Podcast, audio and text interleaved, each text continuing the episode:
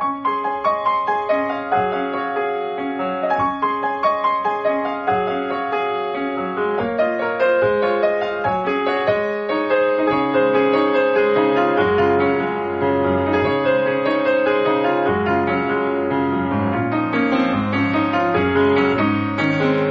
皆さんこんばんは、ミッチェルです。いかがお過ごしでしょうか本日は8月の22日となります。お盆休みも終わりまして、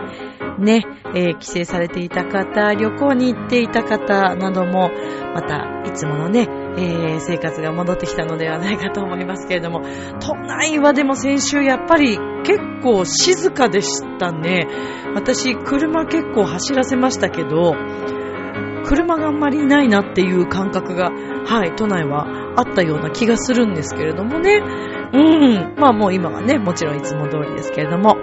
さあなんかね、雷雨、ね、ゲリラ豪雨とか、えー、来ているようですけども、皆さん大丈夫でしょうか？さあさあ、えー、このラブミッションという番組は、恋愛、夢、ご縁をテーマに不可能を可能にするをモットーにいたしました、私ミッチェルがお話をしていくという番組です。今収録しているのが、えー、配信ギリギリのちょっと前の時間なんですけども、私久しぶりにちょっと今ドラマを見まして、日テレさんのドラマ、ちょっと面白いね。ね、偽装不倫という、はい、ドラマを見たんですけども、まあ、ちょっと恋愛絡めていろいろ今日も話していきましょうかね。よろしくお願いします。この番組は、ちょあへよ .com の協力のもと配信されています。さあ、では始まります。ミッチェルのラブミッション。皆様、ウェルカム。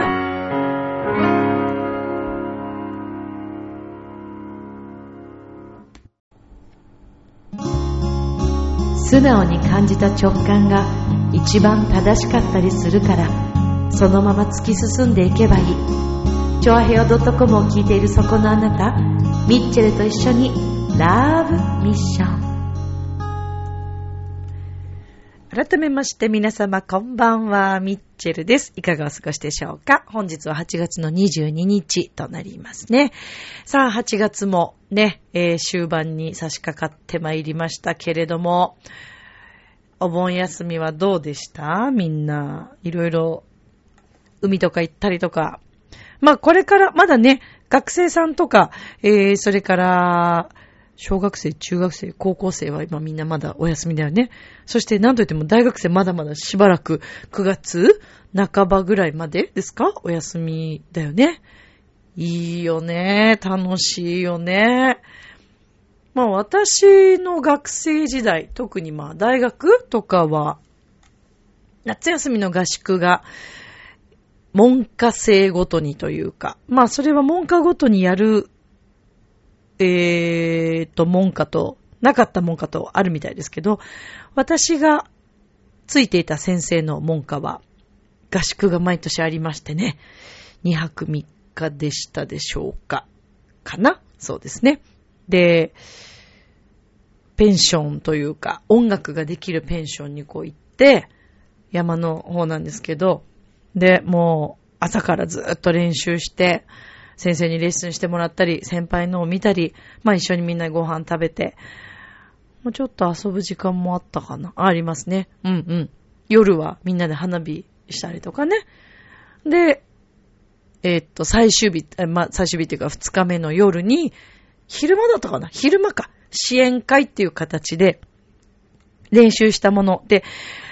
通常レッスンというのは、まあみんな先生と1対1でこうレッスンするんですけれども、こういう時に、まあ男性の先輩とかともね、こう絡むシーンとか、えー、例えばオペラの一場面を何人かでこう、あの、ダブルキャストみたいな形にして、練習して、で、それを支援会の時に見せるという。で、しかも芝居付きとかでやるっていうね、そんな、そんな、はい、合宿でしたよ。すごく楽しみ、楽しかったなって、うん、思います。今思うとね、本当に思い出深いです。今あるのかな？あの、妻恋というところの、モーツァルトというね、ところにお世話になって、はい。楽しかったなもうでもそれ以来ですよ。私あの来月、NSC 東京のあの合宿に、夏合宿に行ってきます。行きます。はい。あの、ちょっとなんかニュースとかもなってたみたいですけど、とりあえず、はい、私はもう楽しみです。最初すごい迷ったんですけども、参加するかどうか。でもなかなかなかね、こういう機会ってもう、そうそうないだろうなと思って、いろんな、こう自分のね、殻を破く何かきっかけにもなれればなと思って、はい、参加してきますよ。ねえ、ちょっと頑張りますよ。どんなことになるのややら。合宿はですね、ちなみにあの、東京校だけではなく、えー、大阪校の皆さんとかとも一緒に集結するんです。なんであのみんなで一緒に、まあ多分東西対抗戦とかなるんだと思いますけれども、はい、どんなことになるのやら、まあミッチェルもね、いろいろと、はい、経験している毎日でございますけれども、さあ、えー、収録しているのは配信のね、えー、ちょっと前にこう今収録して、なんか配信のちょっと前に収録した方が、すごいなんかリアル感があっていいななんて いやでもすいません。チョアヘオにはちょっと迷惑かけてるんで、申し訳ない。本当申し訳ないんですけども。ちょっと今このね、収録する直前に、そう、そんなの見てるからね、収録遅くなるんじゃんっていう話なんですけど、すいません。いやでもちょっと見ちゃったんですよ。久しぶりにドラマを、はい、見ましたね。偽装不倫というドラマ。なんか CM では見てたんですけど、最近私全然ドラマとかもそんなに、まあ、ちょっと見る時間もないし、一回見ちゃうと面白いからね、来週もとかってなっちゃうのがと思って、あんまり見ないんですけど、たまたまちょっと収録しようかなと思った時に、あのー、リビングを立とうかと思った瞬間にちょっとその見えてしまったもんですから、あ、ちょっと面白そうだなと思って見ちゃったんですけど、まあ、この日テレさんのね、ドラマで。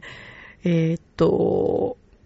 今回何回目なんですかね？ちょっと全然、もう多分何回かもやってますもんね。で、えー、っと、アンさんと、えー、それから中目ゆさんがなんか姉妹の役で、で、あの、お姉ちゃんの方の中目ゆきえさんがなんかあの、不倫をしているっていうね、役なんですけども、私ちょっと全然前から見てないからどういうあれで流れてっていうのはわかんないですけど、なんか今日はその、夫役がね、中村圭さんの夫役があの、谷原章介さんなんですよ。そう。なんか、谷原さんが、ね、そういう不倫される役って、どうなのめ、珍しくないんですか？私なんか谷原さんって結構、モテキャラなのかなと思っていたんですけど、そう。ね、そう。で、なんかその、ね、夫と、まあ、結局、うまくいってないというよりも、まあ、旦那さんについてのね、話を今日なんかされていて、うん、だからまあ、最初はまあ偽装、まあだから偽装不利なんでしょうけどもね、偽装の部分からちょっとこう本気になっているっていうような感じなのかなと今日ちょっと思いましたけど、まあでも、どうなんでしょうね。世の中的にこうね、まあ本当もうこの何年もいろんなタレントさんが不倫の話で、えー、いろいろ指摘されたりとかして、うーん、いますし、おそらく皆さんの周りにもそういう話を実際に不倫している人とか、ちょっと今日も不倫テーマだね、これね。うん、され、ね、不倫されている方とか、まあ世の中的にというか、まあもう常識の範囲内でというか、もちろんその不倫というものは絶対にしてはいけないことだと私ももちろん思いますし、あのまあ、人を悲しませる行為というのはね、うん、もうこれは、そうですね、結婚というものを、まあ、あの、書面上ですけども、まあ、された以上はっていうのはあると思うんですけど、なんかその夫婦間にしかわからないこと？とか、それから、その付き合ってる当人たちにしかわからないことって多分いろいろあるんだろうなと、まあ今日の今のドラマを見てても思いましたけどね。うーん。で、実際に、まあ自分の周りを含めてもそうですけど、結婚してても他に好きな人ができてしまったとか、そういう話っていうのは、まあ、ちょっと仕方がないのかなって思うこともありますよね。で、まあそれがまたこう、なぜかというならば、例えば先ほどのね、その中山ゆきえさんの役の、まあ奥様役のその中で、えー、旦那さんがこんな風に言って、えー、まあ自分のことをまあ愛してないんだみたいな話をちょっとさっきされてましたけど、結婚しているからといって必ずしもその本当にお互いの気持ちがこう通じ合ってる関係性かどうかっていうのは、まあ、正直わからないことはありますよね。で、まあ、世間一般的に男性が浮気をするものだと思われているっていうことですけど、まあ、ご存知の方も多いと思いますけど、女性も、今は結構ね、女性の方が、奥様の方が不倫していることがあるっていう話も、まあ、聞きますよね。いいですね。こう、ラブミッションって、あの、スポンサーさんが一切ついていないので 何を話しても OK なんじゃないかっていう気がしていて今喋っているっていうことですけどね。不倫についてをこんな、ね、話せるってすごいですよね、この番組。まあ、いいですよ。もう炎上するならしてみなさいよ、ラブミッションっていう感じですよね。炎上なんか一回でもしてみた方がいいですよね、ラブミッションはね。本当に。そんな勢いがつくなら、それはそれで一つありなんじゃないかと私は思っちゃいますけど。まあで、実際に私ほら結婚していたことがね、あるわけで、結婚してた時に、あ、いいなと思う人だったり、あ、この人楽しいなと思ったことももちろんありますよ。そりゃありますよね。うーん。そうですね。ありますね。だし、私自身が、やっぱり今まあ離婚してから、まあずっと独身をね、させていただいてるわけですけれども、まあ大変私の周りの人たちはまあみんな結婚してる人ばっかりで、まあ、前もラブミッションの中で言ったかもしれないけど、不倫しようとする人、浮気をしようとする人あの、男性たちはたくさんいますよ、そりゃ。います、います。多分私めんどくさくないんだろうなっていう感じですよね。うん。まあでも私怖いんで、とか、私はよほど好きじゃないとそこには踏み込めないというか、うん。ですね。ねえ。いや、いっぱい話したいことあるわ、もうほんと。わ。なんかちょっと、うーん、面白くないよね、このぐらいじゃね。もっと踏み込んだ話してほしいでしょ、ミッチェルに。まあ、私ほら、前、ね、あの、結構前ですけど、お付き合いしてた人が、あの、実は、同棲してる人がいた人だったんですよね。ってことがありまして。それ私全く何にも知らなくて、もう向こうからすごい積極的にかなりアプローチされて、お付き合いしたら、実は彼女がいたっていうしかも同棲してて、私ちょっとお家には行ったことがなかったので、でも私の中でも一応お互いの中で付き合ってるっていう感覚だったんですけど、まあ、修羅場という修羅場にはならなかったし、もう変だなって私は疑ってたから、まあ、わかりますよね。察しますよね、そんなの。最初の本当に3ヶ月、4ヶ月ぐらいはちょっと気づかなかったんですけど、やっぱなんか変だなってすごくこう思ってきて、で、まあ、探りをこう入れると、まあ、はぐらかすとか、まあ、あと究極は土日に会えないっていうやつですよね。うん、もうだからこれは確実にと思い始め、で、ちょっとこう、あの、見える人がね、私の周りには結構見える人がいますし、まあ私もなんとなくは察してるんですけど、分かってるんですけど、見たくないから見ないふりをするわけですよ、自分の中でね。うん。で、そしたら、まあやっぱり、あの、ちょっとこの人は、みたいな。うん。だいたい当たってますよね、そういうのってね。で、まあ、あとは自分が一番分かってますよね、実はね。うん。他の誰でもない自分が一番よく分かっているというね。そうなんですよ。っていうね。まあ、話でございますよね。そうですね。まあ、だから、うーん。で、私最近ちょっとたまたま Facebook で、あのー、書いたことが、私もなんかいろんな、なんか最近本当にいろんなものが見えたり感じたりする、なんか力がすごい、すごいついてきてしまって、なんか別になんか滝に浴びたとか なんか修行したっていうわけじゃないんですけど、まあそこに気づいてきちゃったんですよね。私ってあ見える人なんだっていうのに気づいてきちゃったら、どんどん見えるようになり、さらにはもっと見える人たちにも出会うようになってきちゃって、ちょっと怖いぐらいなんですけど、まあ見たくないものを見え、ね、あの、見てしまう。あの、幽霊とかそういうのは見えないです。感じることはありますけど、見えたりはしないんです。そうじゃないんですよ。なんかね、未来が見えちゃったりとか、この人何言ってんだと思ってるでしょ、今。私もね、びっくりしてるんですよ、自分で。うん。まあ、そんなことがあってね、Facebook にちょっとそんなことをつぶやいたんですよ。で、嘘って、あの、結局、ついて、人に嘘をついているということは、結果的に自分に嘘をついているってことなんですよね、それって。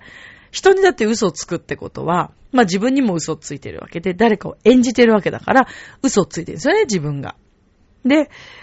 この嘘をつき続ける。で、まあ、1対1で嘘をつく、つくだけではなく、いろんなところに嘘をこう重ねていくと。だから、例えばこの人のま、女性はね、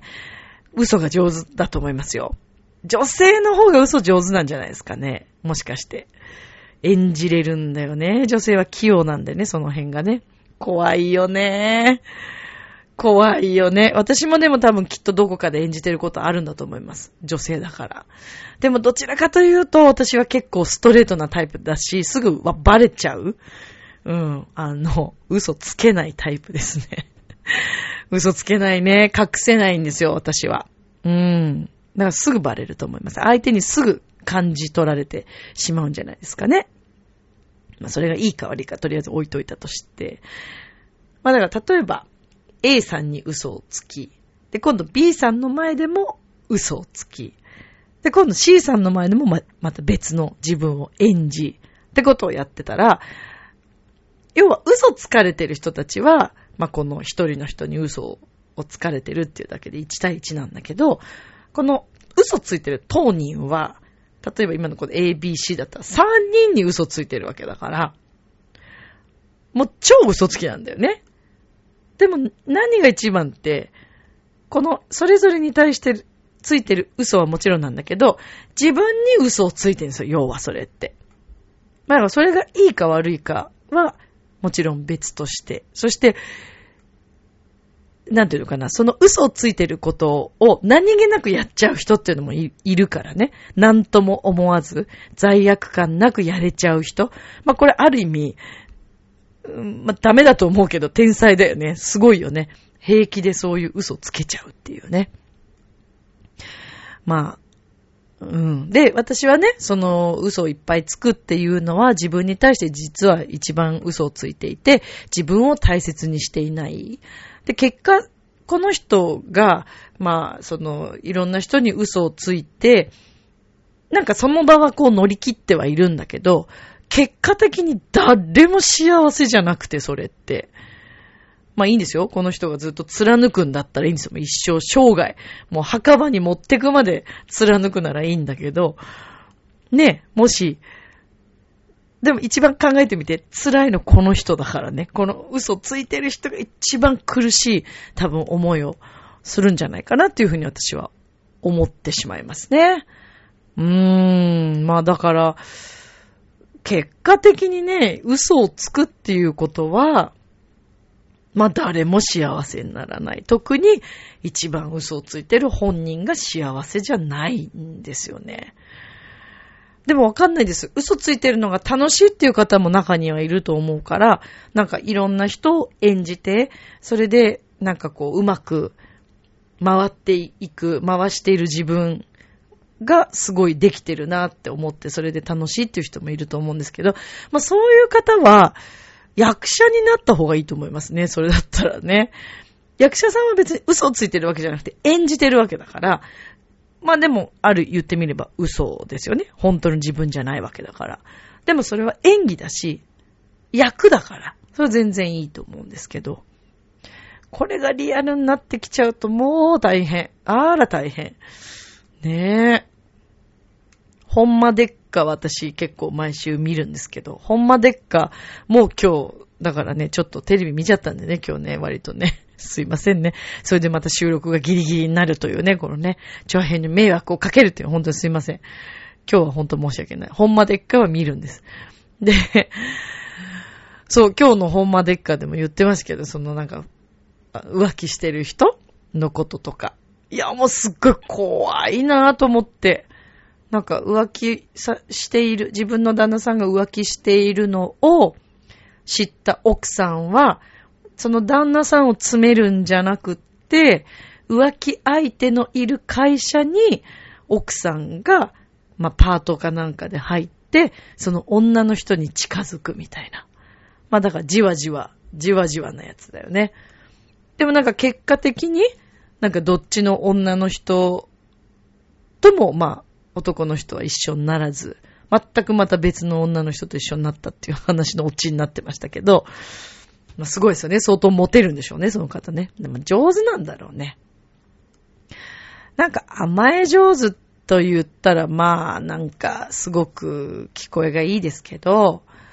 まあ、よう渡るのが上手なんでしょうね。そういう方ってね。で、特に女性の場合って、こう、母性本能をくすぐられるような人にはね、なんかこう、ふわっと、ふらっと、あ、私がやってあげなきゃ、みたいな風にね、思う女性とかたくさんいらっしゃると思いますけど、まあでももう私はもうそういうのはいいかな。うん、やってあげなきゃって結局、それでね、うまくいけばいいんですよ。すごく相手も本当に誠実で、その女性がやってあげること、いろいろ手を差し伸べてあげることで、男の人も、あの、まあもちろん癒されて、で、男性の方も奥様に対して、彼女に対して、そうやってちゃんと尽くしてくれる。お互いにだから尽くし尽くされる、ね、関係性で癒し、癒される関係性だったら全然いいんですけど、実は片方だけが得してるっていう可能性も、まあそれも才能っちゃ才能なんです、でしょうけどね。まあでもね、そんな世の中うまくいかないですよね。そう、ここが、ここなんですよ。そんなね、もうね。だから例えば人に対していろんないいことを、あのー、ちゃんと誠実に生きて、それが別にあの男性女性に対してとかじゃなくて、仕事においてもそう、何でもそうですけど、着実に誠実に生きてる人には必ずやっぱりそういう恩恵がね、やっぱ回ってくるでしょうし、まあ嘘つき続けてればいずれね、何かの形でバレるっていうのはもうそんなのはもうね、これ嘘つき続けられたらすごいもんですよ。ね、ほんと。どうなんでしょうかうーん、というね。なんかちょっとでも今日その偽装不倫というドラマをあ見ててなるほどなぁと思って。うん。でもそのぐらいね、いろんな事情があって、旦那さんとうまくいってなくって、でもそういう人と出会えるっていうのは、すごく、まあ、幸せな、うん、ことなのかなって思いますけどね。うーん、そうね。まあ、嘘つけない人間なんでね、私はね。まあ、ここでちょっとこう、話してしまうと、不倫ではないんですけど、私あの結婚してって、まあ最後その離婚する直前に、まあ流産をしたんですね、私実は。流産というかもうあのお腹の中で心肺停止だったので、あの、もうダメだったんですけど、まあちょっと様子見ようということで、一週間ぐらい、私この話したことないよね。なかったよね。どうだっけね。うん、そうなんですよ。でね、まあ、別にその旦那さんとうまくいってなかったというわけではないんですけども、やっぱりちょっといろんなことが、うん、良くない方向にこう回り始めてた頃でね。でも、そうですね、妊娠が分かって、まあそんな頃だったんですけどっていうか、今ちょっともうほんとすごいね。今こ、怖い話に今度移行しちゃうんだけど、今一回切れたんですよね。怖いね。本当にね。大丈夫だよ。これ聞いてるからってみんなに怖いこと起こんないから大丈夫だからね。これ私の問題だからね。これ過去にもあるんですよ、私。あの、現場で仕事してて、あのー、そうなんですよ。まあ、ちょっと、まりいろんな詳しくは話せないからあれなんですけど、なんかね、やっぱ別れてよかったんだな って本当に思っちゃうんだけど。うん、なんでもすごくいい人だったんですよ。本当に、あの、全然誠実でとっても素敵な、あの、うん、真面目な人でしたけどね。そう。で、まあ、そんな時に結局、まあ、相手もすごいでも仕事が忙しかったり、もうちょっといっぱいいっぱいだった時期で、もちろん、あの子供がね、ダメになって、こう、ちょっと優しくしてくれるというか、まあ、あの、気遣ってくれるっていうのはもちろんゼロではないですけど、やっぱり女性って、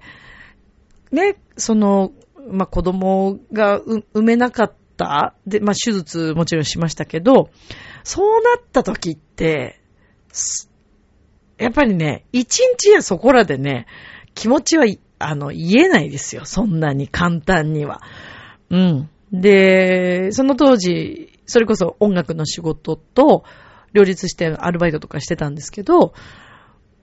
そうですね。で、そのアルバイト先本当に楽しかったの。みんなすっごい仲良くて。ほんとみんな仲良くて、すごい楽しくて。で、音楽の仕事は、まあどちらかというとね、生徒さんと1対1だったり、まああと学校公演のメンバー。もうその頃からも私お世話になってるから、うん、そうですね。子供がちょっと産めなかったあの時期も学校公演の仲間もみんなよくその状況を知っててね、すごい、あの、しばらく、まあ気持ちが戻れる時までね、全然待つからみたいなことをリーダーも言ってくれたし、すごく癒されたんですね、それで。で、まあそんなこんなで、まあ旦那さんにもそうですね。だからその、うーん、やっぱりでもそういう部分って人それぞれ考え方はもちろん違うと思うんですけど、うん、やっぱりちょっと私は言えなかったんですけどね。そんな時にやっぱすごくこういろんな話を聞いてくれた、えー、っと、そうですね。その当時バイト仲間のお友達がいまして、まあちょっと男性が多い職場だったんで、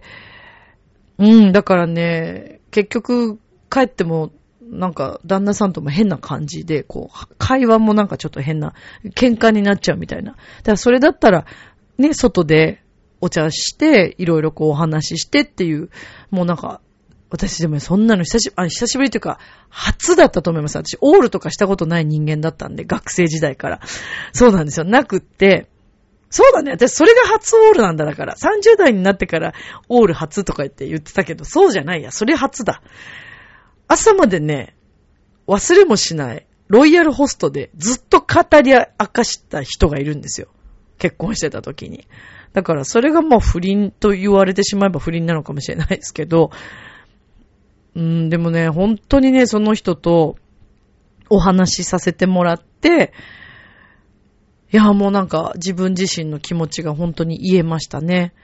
うん、そんなことがありました。まあでもね、彼はお友達っていう感じの人でしたけど、そうなんですよ。まあだからね、時と場合によって、まあだからこれが不倫なのか何なのかとか、皆さんいろんな定義があると思うんですよ、世の中的に。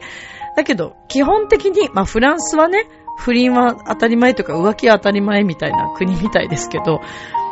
それってすごい考え方だと思うんですね。自分が旦那さんと話しててうまくいかない、奥さんと話しててうまくいかない、そんな時にずっといがみ合ってるんじゃなくて、ちょっと他に、外に目を向けてみて、で、またね、話し合うっていうのもまあ一つのまた方法なんじゃないかな、なんて思いますけどね。明日もスマイルで、ラブミーション。今日もありがとう。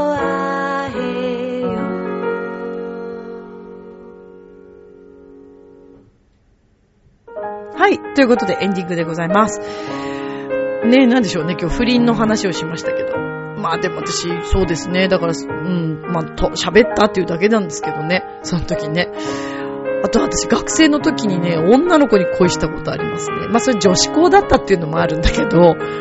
今はもう全然もちろんないんですけど、まあだから私は基本的に恋愛は自由だと思ってます。本人たちの当人の問題だから。うん。まあだからこういうドラマもうちょっと面白いんじゃないかなというふうに思いますけどね。さあ、ということで、えー、来週になりますでしょうか、26日、の方ホールで NSC 東京25期のネタライブがあります。ミッチェルは、シャープ6という、えー、1時からの公演に出させてもらいます。よかったらぜひ遊びに来てください。それでは、今宵も良い夢を、明日も楽しい一日を、またねバイバーイありがとう